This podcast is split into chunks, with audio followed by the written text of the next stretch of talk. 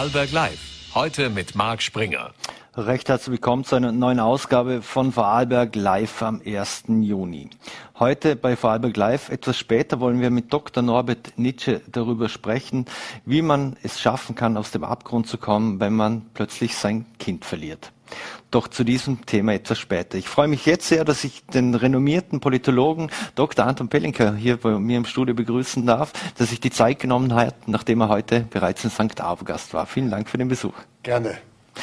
Herr Professor Pelinka, ähm, der russische Angriffskrieg gegen die Ukraine hatte ja die Sicherheitspolitik der neutralen und bündnisfreien Länder in Europa auf die Probe gestellt und auch in Österreich zu einer Neutralitätsdebatte geführt. Äh, die immerwährende Neutralität, äh, führen wir da eine scheinheilige Debatte?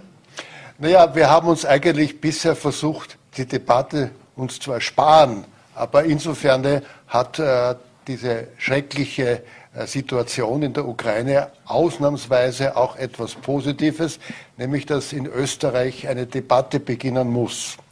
Äh, was bedeutet österreichische Neutralität? Welche Funktion hat sie? Reicht sie aus, nachdem die beiden anderen neutralen oder bündnisfreien Staaten, die mit uns gemeinsam in die EU gegangen sind, nun der NATO beitreten wollen? Und der NATO-Beitritt ist natürlich das Ende der Neutralität. Es ist ein Bündnis, ein Verteidigungsbündnis.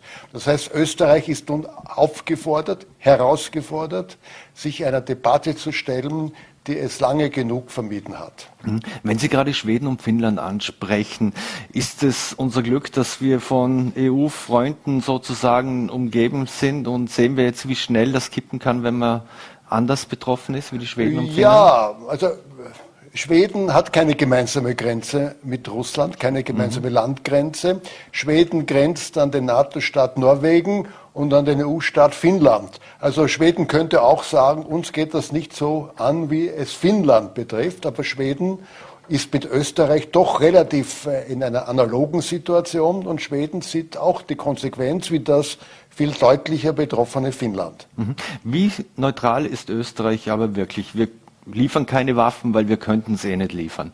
Ähm, wir tragen aber die Sanktionen mit. Wir tragen die Sanktionen mit und natürlich hat das auch etwas mit einer gewissen äh, Scheinheiligkeit zu tun. Die österreichische Neutralität ist 1955 entstanden unter bestimmten Rahmenbedingungen des Ost-West-Konfliktes als eine Autostunde östlich von Wien die Rote Armee gestanden ist und am, in Vororten von Salzburg die amerikanische Armee gestanden ist. Da hat Neutralität, glaube ich, Sinn gemacht, auch europäischen Sinn. Damit wurde auch das Gleichgewicht zwischen Ost und West gewahrt. Mhm. Nun äh, steht eine Autostunde östlich von Wien die NATO. Ungarn ist NATO-Mitglied, die Slowakei ist NATO-Mitglied. Das heißt, wir haben ganz andere Voraussetzungen. Wir haben nicht mehr die von 1955 und dass die Neutralität von 1955 bis etwa 1990 sehr positiv war, mhm. äh, sollte nicht verhindern, dass wir fragen, was ist denn das Positive heute an der Neutralität? Mhm. Jetzt, wenn ich es richtig nachgelesen habe, Sie, Sie, haben den Präsenzdienst äh, geleistet, ja. sind Korporal der Reserve, ja. ähm, aber sind wir nur formal neutral, denn das Bundesheer könnte im aktuellen Zustand das Staatsgebiet ja gar nicht verteidigen, wie es zum Beispiel im Neutralitätsgesetz steht. Ja, die Frage ist, gegen wen? Gegen den äh, äh, gegen Nachbarn Liechtenstein wahrscheinlich schon. Äh, gegen den neutralen Nachbarn Schweiz vermutlich nicht. Wir haben das Glück, dass wir mit Sicherheit davon ausgehen können, dass weder Liechtenstein noch Schweiz gegen Österreich Krieg führen wollen. Äh, und die anderen Nachbarn auch nicht nur. Es geht ja nicht nur um die militärische Landesverteidigung, um die geht es auch. Es geht aber natürlich zunehmend auch um andere Formen der Bedrohung etwa wirtschaftliche Kriegsführung. Und da ist schon bemerkenswert, dass das immerwährend neutrale Österreich sich in eine derartige ökonomische Abhängigkeit von Russland hineinbegeben hat, sehenden Auges. Das halte ich für eigentlich kaum vereinbar mit einer Neutralitätspolitik, diese Abhängigkeit. Dazu kommt auch noch die realistische Möglichkeit von Cyberwarfare. Äh, was passiert, wenn Hacker in wessen Auftrag auch immer österreichische Internet- und Internetkommunikation lahmlegen. Auch das wäre eine Herausforderung. Da muss man gar nicht Grenzen mit einem Angreifer haben. Und dafür müsste Österreich sich vernetzen. Mhm. Das heißt, die Neutralität ist nach meinem Dafürhalten ungefähr seit 1990 inhaltsleer geworden. Mhm. Und die Frage ist, was machen wir mit unserer Sicherheit? In ganz neuen Umständen, die es 1955 so nicht gegeben hat. Mhm. Beim Beitritt zur EU, beziehungsweise später, wir haben uns ja verpflichtet zu einer gemeinsamen ja. äh, Sicherheitspolitik. Also auch wiederum nicht neutral. Naja, es gibt ja schon auch, äh, es gibt diese Aussage einer früheren Außenministerin, äh, innerhalb der EU sind wir nicht neutral, nur außerhalb der EU sind wir neutral. Das heißt ja, auch das ist schon eine Relativierung der Neutralität, die gleichsam allgemein akzeptiert worden ist. Aber die EU-Mitgliedschaft war schon ein Schritt weg von der Neutralität, die in Zeiten des Kalten Krieges entstanden ist und den Kalten Krieg in der Form, wie er 1955 existiert hat, den gibt es schon lange nicht mehr. Mhm. Bundeskanzler Karl Nehammer hat gesagt, Österreich war neutral, ist neutral und wird neutral bleiben. Damit sei für ihn die Debatte beendet. Jetzt wissen wir, in der österreichischen Bevölkerung gibt es Umfragen zufolge mal eine äh, breite, ähm, breite äh, Befürwortung an der ja, Neutralität ja. Äh, festzuhalten. Wie sehr wird, werden wir da geleitet von Umfragewerten und man führt ja keine offene Debatte? Ich äh, vermute, und das ist meine erste Interpretation, dass die meisten Parteien, ich sehe eigentlich nur eine Oppositionspartei im Nationalrat, die eine offene Debatte führen will, nämlich die NEOS, alle anderen Parteien scheuen sich wegen dieser Popularität der Neutralität zurück davor, denn jede Debatte könnte verstanden werden als Abkehr von der Neutralität. Nur, wenn man keine Debatten führt, kann man keine Politik machen. Das heißt, äh, wenn die Regierung ihr Handeln nur begründet mit den letzten Umfrageergebnissen, brauchen wir dann überhaupt eine Regierung? Reduziert sich die Politik dann nicht einfach nur auf die Umsetzung der letzten Sonntagsumfrage? Also es ist eigentlich eine Verzichterklärung auf Politik wenn eine Debatte, die noch gar nicht geführt worden ist, für beendet erklärt wird. Mhm. Sie haben Sie waren lange in Ungarn, in Budapest, haben, haben dort gelehrt. Äh, wie, wie, sehen Sie eigentlich die, die Rolle der Ungarn in dieser Krise? Also Ungarn äh, spielt eine Rolle, die erstens einmal, glaube ich, Ungarn schadet. Ungarn isoliert sich in der Europäischen Union. Ob die Freundschaft mit der russischen Führung ein Ausgleich dafür ist, äh, mache ich ein großes Fragezeichen, denn die wirtschaftlichen Partner, die wichtigsten Partnerländer Ungarns sind innerhalb der EU. Die EU ist der wichtigste Markt von Ungarn. Also ob diese äh, Politik der Isolierung und immer die Ausnutzung der Vetomacht langfristig im ungarischen Interesse ist, muss natürlich Ungarn beantworten. Aber ich halte das für schlecht für Ungarn und natürlich auch schlecht für die Europäische Union, denn die Union sollte entscheidungsfähig sein und wird durch die Übernutzung der Vetomacht eigentlich daran gehindert. Mhm.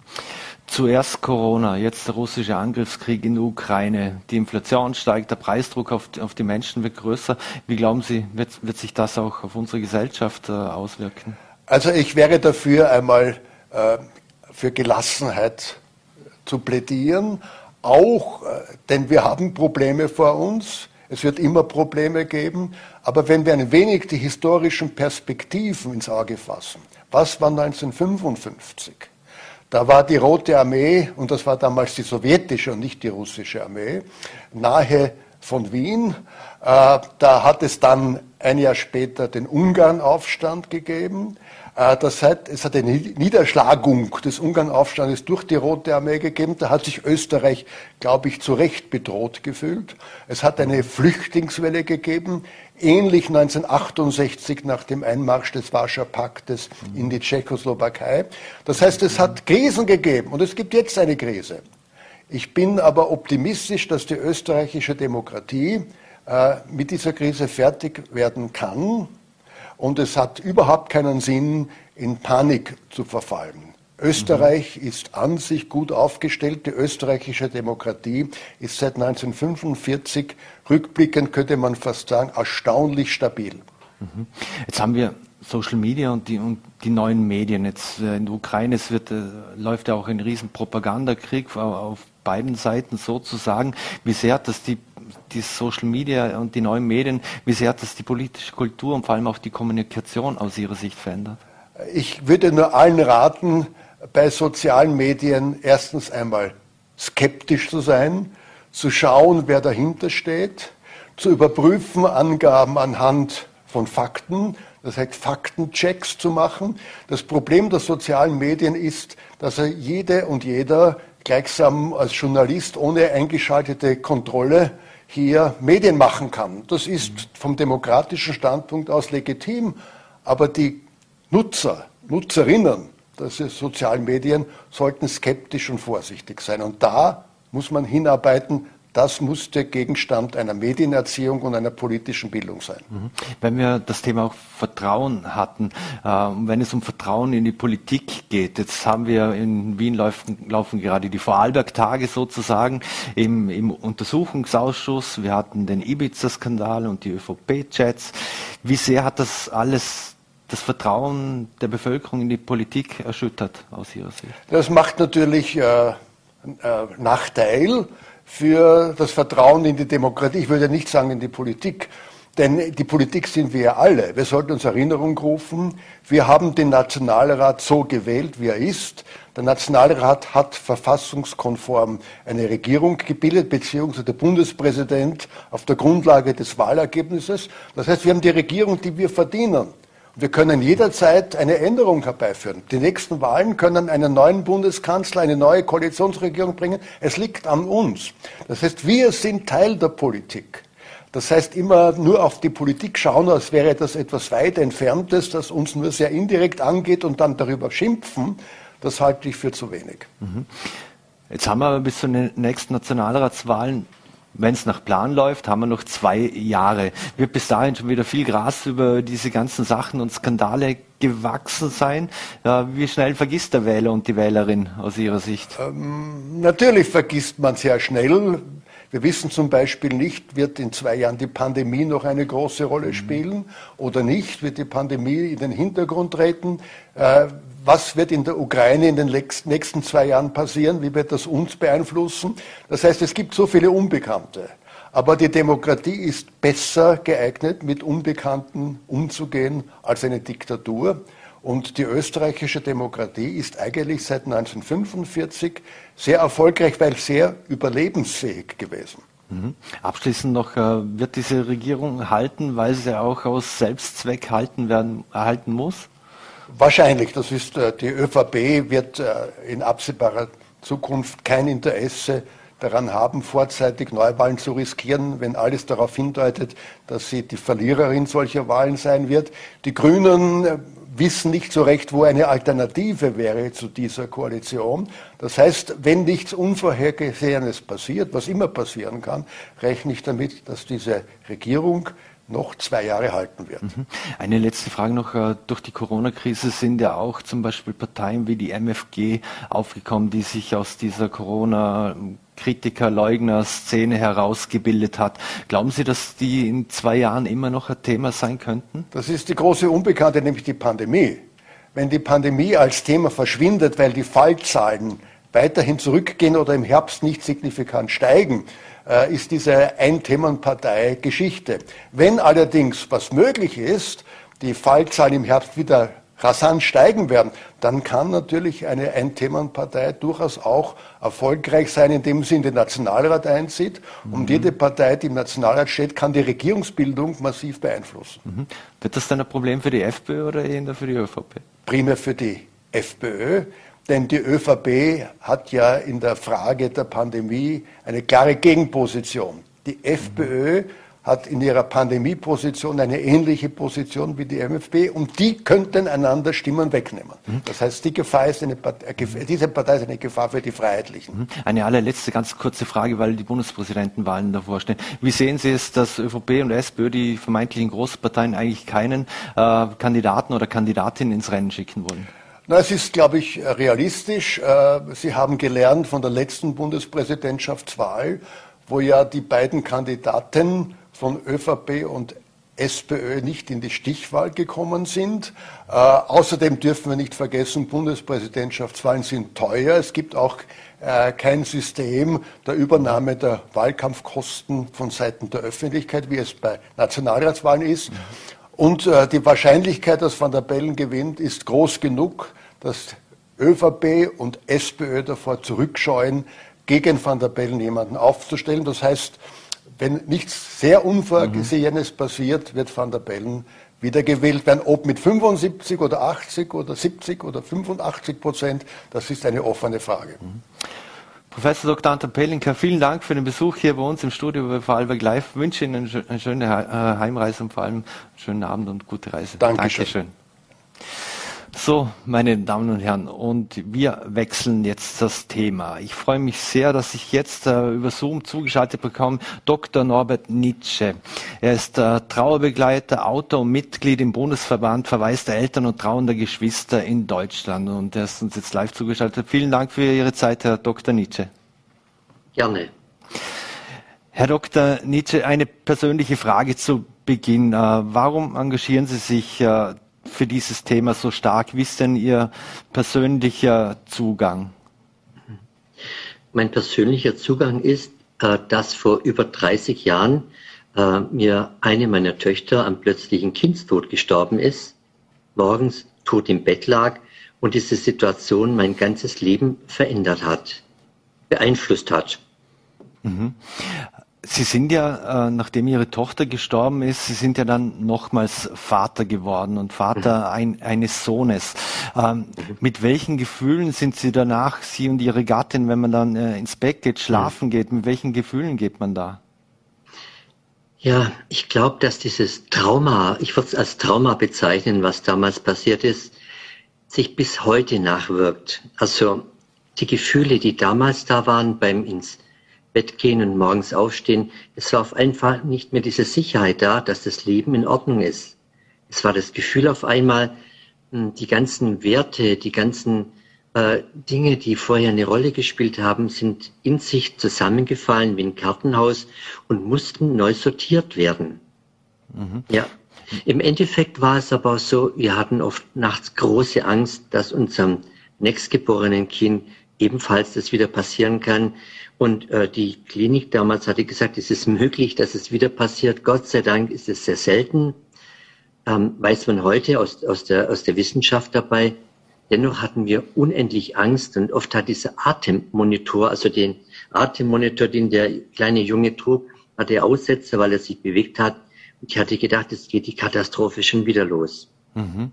Wie schafft man es, mit, äh, mit so einer Trauer umzugehen? Oder hatten Sie Hilfe oder hatten Sie Zugänge äh, in so einer Situation, wo man sich zumindest mal aussprechen kann oder ich weiß nicht, oder mhm. Unterstützung bekommt? Oder ist mhm. genau das der Grund, warum Sie sich dann so engagiert haben?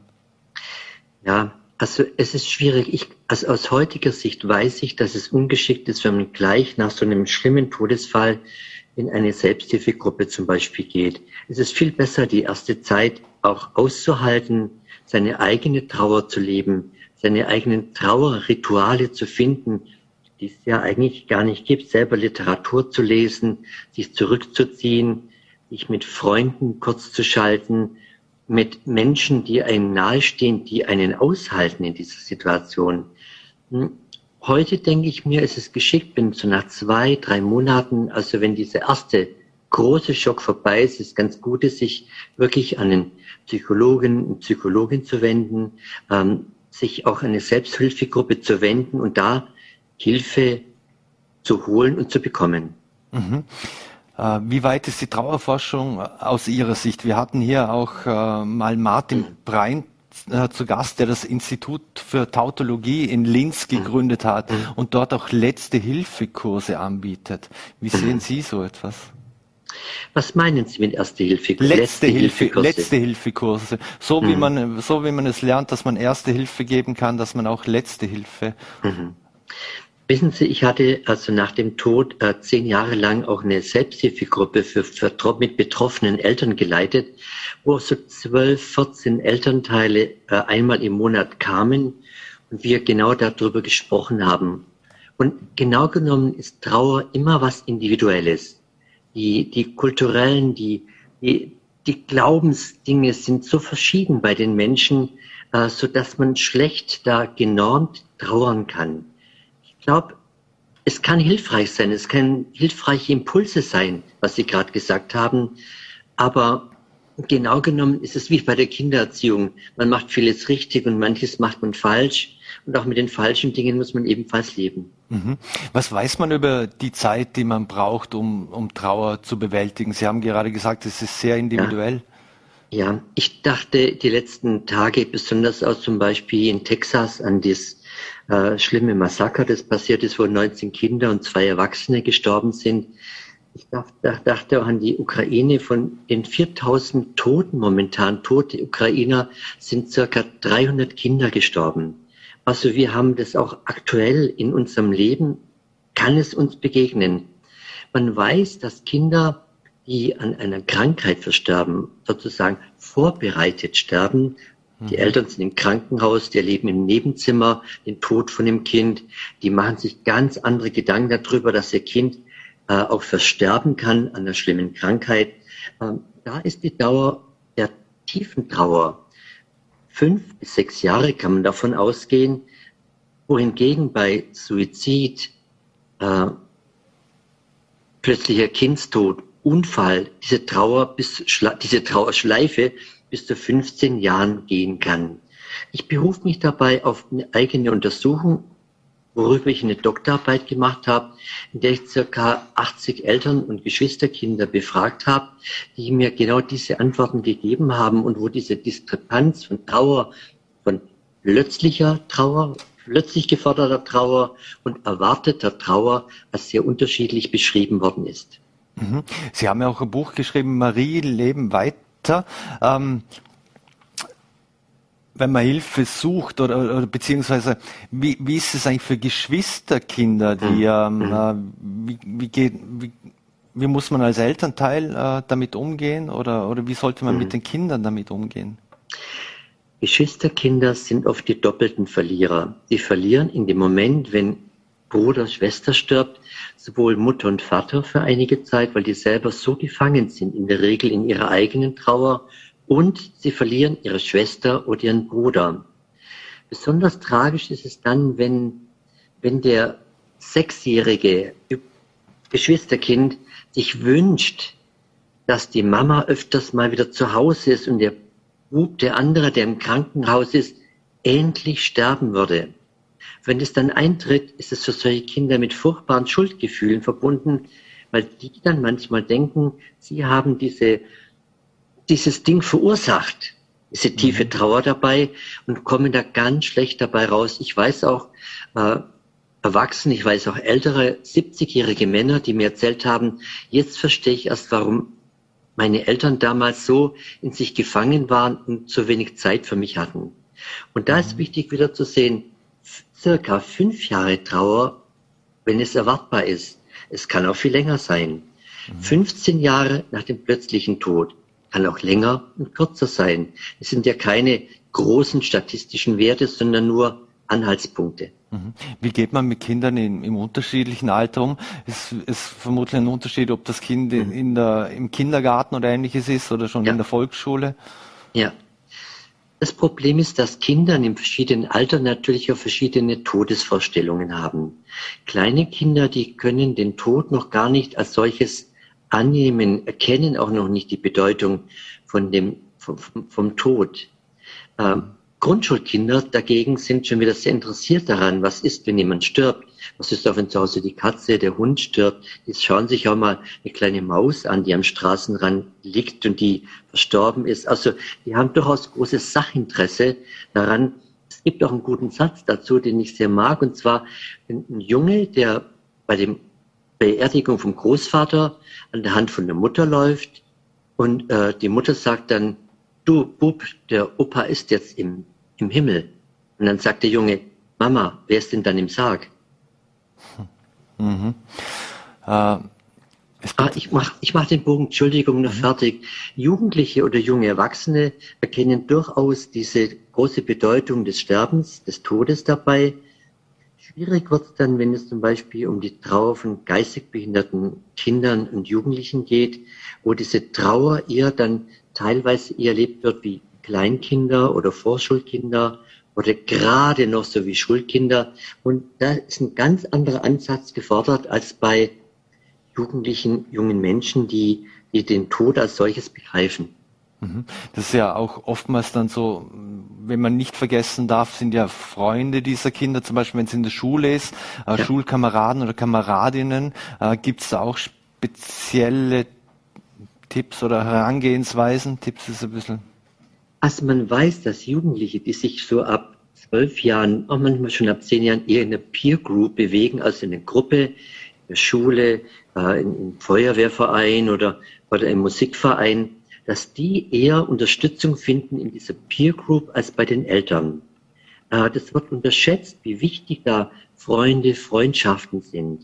Man weiß also auch aber heute, dass durchaus bei jungen Erwachsenen oder ich nenne sie mal Adoleszente ab 21 Jahren durchaus es auch immer wieder zu Abbrüchen des Studiums, der Berufsausbildung kommt, äh, dass auch Beziehungen, die zwei, drei Jahre gehalten haben, zu einer Freundin, zu einem Freund, zerbrechen. Mhm. Aufgrund der schweren Trauer, die diese Familie so belastet. Mhm. So Trauer und ein Trauma, das äh, belastet auch viele, dass es physische und psychische Auswirkungen, also nicht nur psychische, sondern auch physische Auswirkungen hat. Ja. Ähm, welche aus, von welchen Auswirkungen sprechen wir da?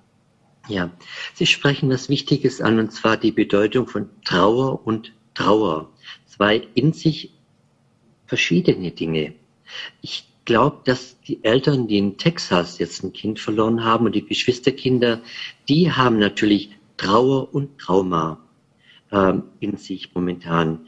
Und man muss es vielleicht ein bisschen trennen, weil die, das Trauma muss anders bearbeitet werden wie die Trauer. Und man weiß auch von 9-11, von diesem schlimmen Unglück damals in New York, wo die Wolkenkratzer in sich zusammengestürzt sind, äh, dass ein Drittel der Eltern und der Geschwisterkinder es durchaus auch ohne Hilfe von außen schaffen, wieder gut ins Leben zu finden. Mhm. Ein Drittel braucht klare Unterstützung, braucht eher auch Impulse, braucht äh, Anregungen, Literatur und sowas dabei.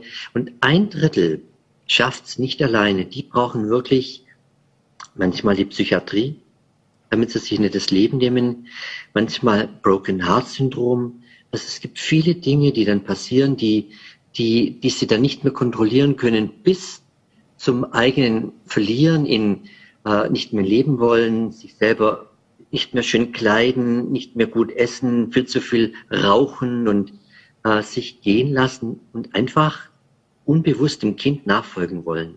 Mhm. Wie, jetzt, äh, wie geht man mit äh, Erinnerungen an, de, an das Kind um. Ich spreche davon, man weiß, wenn man wenn ein Kind auf die Welt kommt oder ein Baby, man richtet das, das Kinderzimmer ein etc. Ja, wenn das Kind ja. schon, schon älter ist, natürlich, dann hat es schon eigenes Spielzeug und ich weiß nicht alles. Mhm. Ja, wie, wie, wie geht man, was gibt es da für Herangehensweisen und wie geht man damit um? Mhm. Da gibt's auch wieder eigentlich kein richtig und falsch. Ich weiß Eltern, die haben zehn Jahre lang das Zimmer von ihrem Kind ihrem verstorbenen Kind zu gelassen, den Zahnbürste im Bad stehen lassen, die Schuhe im Gang stehen lassen. Die Mutter hat sich immer wieder ins Bett gelegt und dran gerochen, wie das Bett riecht und als nicht gewaschen. Hat zwar gelüftet und Staub gewischt, aber hat alles so gelassen, wie es war. Ich hatte damals aus heutiger Sicht es ungeschickt gemacht. Ich habe gleich alles weggeräumt, die Babyfläschchen, die Badewanne, äh, den Kinderstuhl. Ich habe dann den Wickeltisch, wo dann das verstorbene Kind drauf lag, gleich zum Sperrmüll gefahren. Ich habe das Zimmer anders gestrichen, aber zu meinem Schreck war das Kind trotzdem noch da.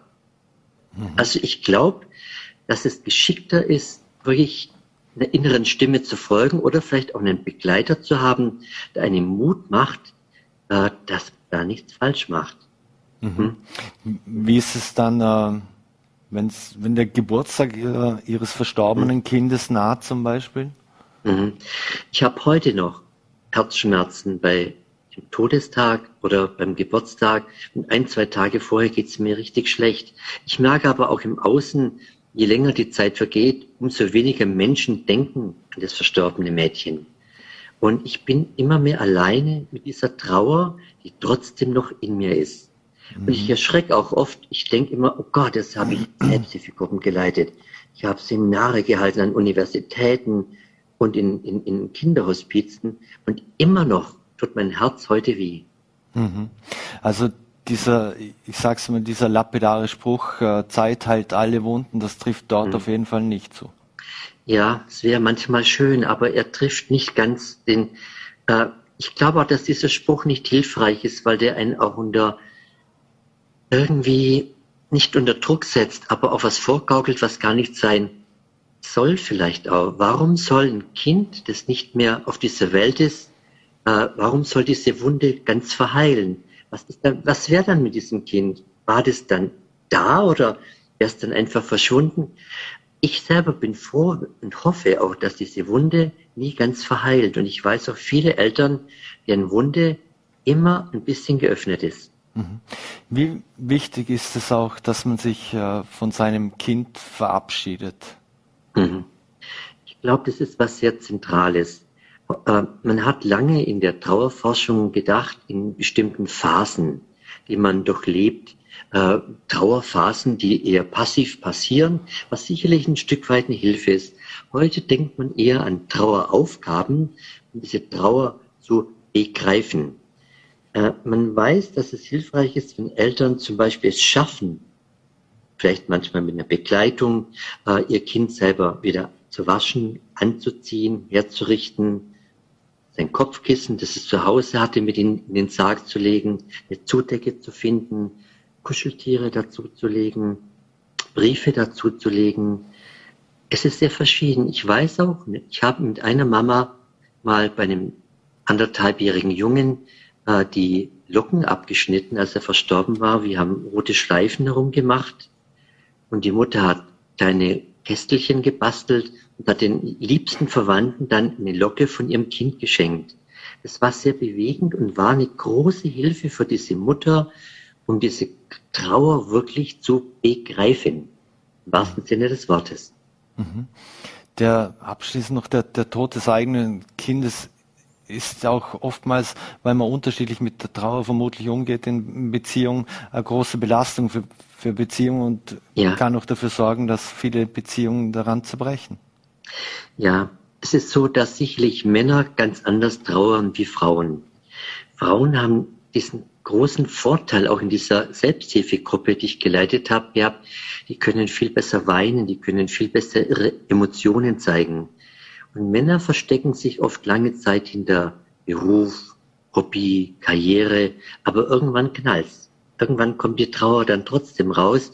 Aber man weiß auch, dass sich äh, trauernde Paare im deutschsprachigen Raum, also Schweiz, Österreich, Deutschland, sich zwar nach dem Tod von dem Kind entfernen der Trauer, weil, weil die beiden so verschieden trauern, aber nach einiger Zeit durchaus eine große Chance haben, wieder zusammenzufinden.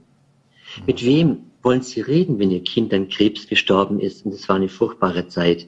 Mit einem neuen Partner, der Sie dann gar nicht versteht? Ganz schwieriger Punkt. Ich glaube, dass es eher hilfreich ist, wenn diese beiden schaffen, trotzdem zu sagen, wir können es schaffen und wir werden es schaffen. Mhm. Was sind denn, du hast schon ein wunderschönes Schlusswort, ich habe hab trotzdem noch eine Frage, was sind denn so Anzeichen, dass man weiß, äh, man sollte sich entweder psychologische Hilfe oder, mhm. oder in einer Selbsthilfe äh, Selbsthilfegruppe oder ähnliches suchen? Ja, ich glaube, wenn das Ganze kippt, wenn die Eltern merken, sie, sie, sie stehen morgens nicht mehr richtig auf, sie frühstücken nicht mehr richtig, sie besuchen nicht mehr die Vereine, die sie vorher besucht haben, die Geschwisterkinder, die sind gar nicht mehr gern zu Hause, sie weichen aus und gehen woanders hin. Es wird nur mal regelmäßig eingekauft, es werden keine Feste mehr gefeiert. Äh, es, ist, es ist einfach nur mal daheim. Und ich glaube, wenn, wenn Eltern diese Rückmeldung kriegen und wenn ein Partner sehr starke Depressionen kriegt und wirklich so sehr mit sich dann in diesem Punkt beschäftigt ist, dann ist es wichtig zu sagen, hallo, es gibt durchaus Hilfe für uns. Und die gibt's. Mhm. Eine persönliche Frage noch. Wie, wie hat Ihr Sohn, der, der nach Ihrer verstorbenen ja. Tochter geboren wurde, wurde der speziell umsorgt und, und Mhm. Äh, spürt er, dass die Nestwärme ganz anders da ist? Ja, es ist natürlich so, wenn so ein Kind auf die Welt kommt, nachdem ein Kind in der Familie verstorben ist, dann wird es übermäßig verhätschelt, übermäßig verwöhnt, übermäßig danach geschaut und die Dankbarkeit ist fast übermäßig. Und die Gefahr ist natürlich dabei, dass man so ein Kind auch ganz schön verzieht. Also ich habe ich hab das Glück gehabt, dass, dass ich irgendwo über das Korrektiv meiner damaligen Frau äh, es gut hinbekommen habe. Und der, der Junge ist jetzt auch schon 30 Jahre alt und ist mhm. gut im Leben angekommen und kann mit Krisen umgehen. Aber die Gefahr ist riesengroß. Mhm. Ich, ha, ich habe noch gelesen, äh, dass Sie sich überlegt haben, das Grab Ihrer Tochter eigentlich aufzulösen und, und Ihr ja. Sohn war dagegen. Mhm.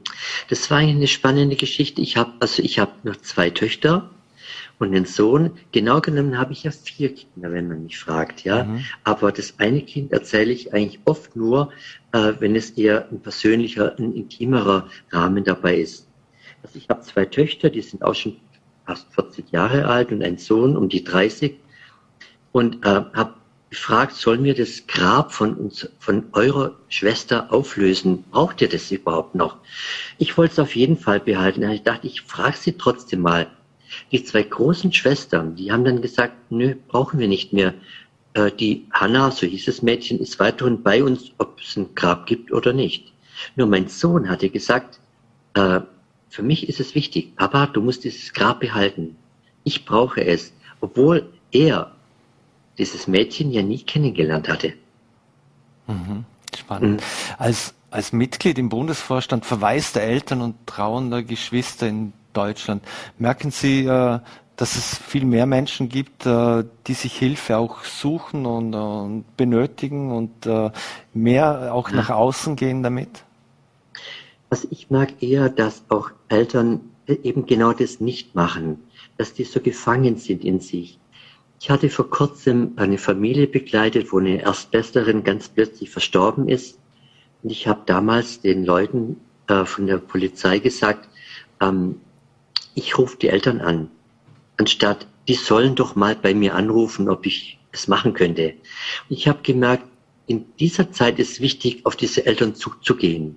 Und sei es manchmal nur, einen Kuchen zu backen und vorbeizubringen. Oder sie einzuladen zu einer Veranstaltung am Ort, auch wenn sie nicht kommen, aber einfach das Gefühl geben, ihr gehört trotz diesem schweren Trauerfall zu uns dazu und wir tra tragen euch mit. Mhm. Hm? Was mir aufgefallen ist bei, beim Namen Mitglied im Bundesverband verwaiste Eltern und trauender Geschwister. Äh, wenn ich als Mann meine Partnerin verliere, dann bin ich ein, ein hm. Witwer. Wenn ein Kind äh, seine Eltern verliert, ist es ein Waise. Aber es gibt eigentlich keinen Begriff für, für Eltern, die ihre Kinder ver, verlieren. Ja, es gibt eigentlich also diesen amerikanischen Begriff schön verwaiste Eltern.